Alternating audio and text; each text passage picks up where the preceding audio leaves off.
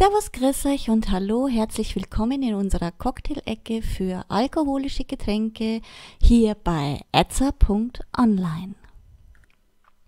Heute mit einem Mimosa.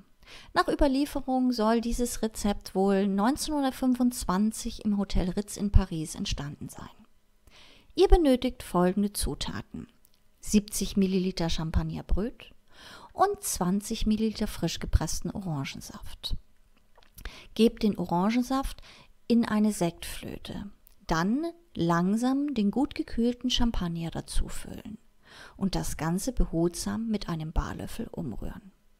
Ein Tipp von uns. Die Orangen für die 20 Milliliter Orangensaft im Kühlschrank vorkühlen. So ist der Saft gleich schön kalt. Fertig.